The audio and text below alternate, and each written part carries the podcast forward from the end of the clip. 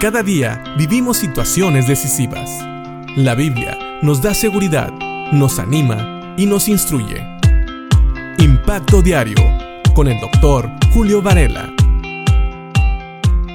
Seguimos estudiando el Salmo 5 y acabamos de leer anteriormente los versículos 6 y 7, donde en el versículo 6 vemos el destino de aquellos que se oponen a Dios, de aquellos insensatos o también le podríamos llamar orgullosos que no quieren obedecer a Dios. David dice que Él es por la misericordia, por la abundancia de la misericordia de Dios, que Él sabe que tiene entrada en el reino de Dios, que tiene entrada en el, templo, en la casa de Dios. Y Él pide a Dios que le deje adorar delante de su presencia. Ahora en el versículo 8, David sigue pidiendo a Dios que Dios le guíe. Él le dice, guíame Jehová en tu justicia a causa de mis enemigos, endereza delante de mí tu camino. Y esta es una petición muy sabia, porque sabes, muchas veces cuando estamos bajo la mirada de aquellos que no aman a Dios, aquellos que no obedecen a Dios, tenemos que pedirle a Dios mucha sabiduría y tenemos que pedirle a Dios que Él dirija nuestro andar. Recordemos que no estamos aquí para ser un nombre para nosotros mismos, no estamos aquí para ganar fama para nosotros mismos, pero estamos aquí como embajadores, como representantes de Cristo aquí en la tierra, para que todos vean que es posible cambiar, que es posible que Dios nos transforme y nos cambie. Sin embargo, también en el versículo 9 nos dice David, porque en la boca de ellos, o sea, de aquellos orgullosos, de aquellos que no sirven y no aman a Dios, no hay sinceridad. Sus entrañas son maldad sepulcro abierto es su garganta, con su lengua hablan lisonjas.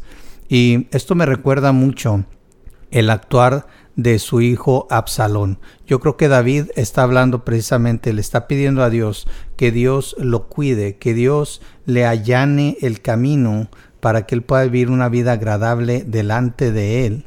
¿Por qué? Porque había personas que estaban hablando mal en contra de David. Si ustedes van al segundo libro de Samuel, en el capítulo 15, van a ver una historia que relata precisamente lo que dice David en el versículo 9 del capítulo 5 de Salmos. Y nos dice aquí en segundo libro de Samuel capítulo 15 en el versículo 2, Absalón se levantaba de mañana y se ponía a un lado del camino junto a la puerta, y a cualquiera que tenía pleito y venía al rey a juicio, Absalón le llamaba y le decía, ¿de qué ciudad eres? Y él respondía, tu siervo es de una ciudad de las tribus de Israel. Versículo 3 dice, entonces Absalón le decía, mira, tus palabras son buenas y justas, mas no tienes quien te oiga de parte del rey.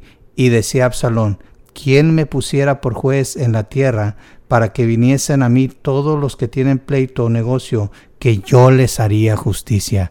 Y es precisamente esto lo que dice David que hacen aquellos insensatos. Absalón, su hijo, estaba hablando en contra de su propio padre y estaba hablando perversidad, estaba hablando cosas que no eran sinceras. Dice el versículo 9 de Salmo 5, lo voy a volver a leer, porque en la boca de ellos no hay sinceridad. Si se fijan, Absalón quería poner en mal a su padre y hablaba cosas malas de él. Inclusive se atrevía a decir que su padre no iba a escuchar a los que llegaban hacia él.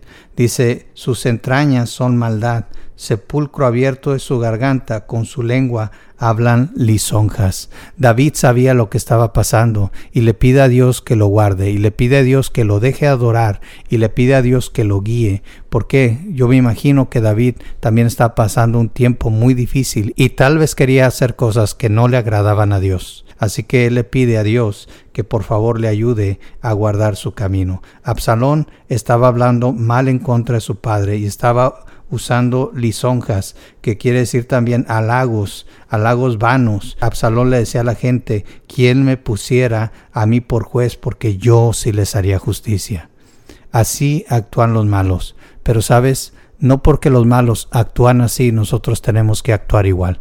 Cuando los malos obren en contra tuya, cuando hablen en contra tuya, cuando quieran poner a la gente contra ti, recuerda esta historia y pídele, así como David le pidió a Dios, que Dios te guíe. Pídele que Dios guarde tu camino, que Dios enderece tus veredas. Dice el versículo 8, lo voy a volver a leer. Guíame, Jehová, en tu justicia, a causa de mis enemigos. Endereza delante de mí tu camino. Que Dios nos ayude a actuar sabiamente y rectamente aun cuando nuestros enemigos están planeando mal contra nosotros, porque al final de cuentas están alzando su mano contra Dios cuando están alzando su mano contra un hijo de Dios. Piensa en esto y que Dios te bendiga.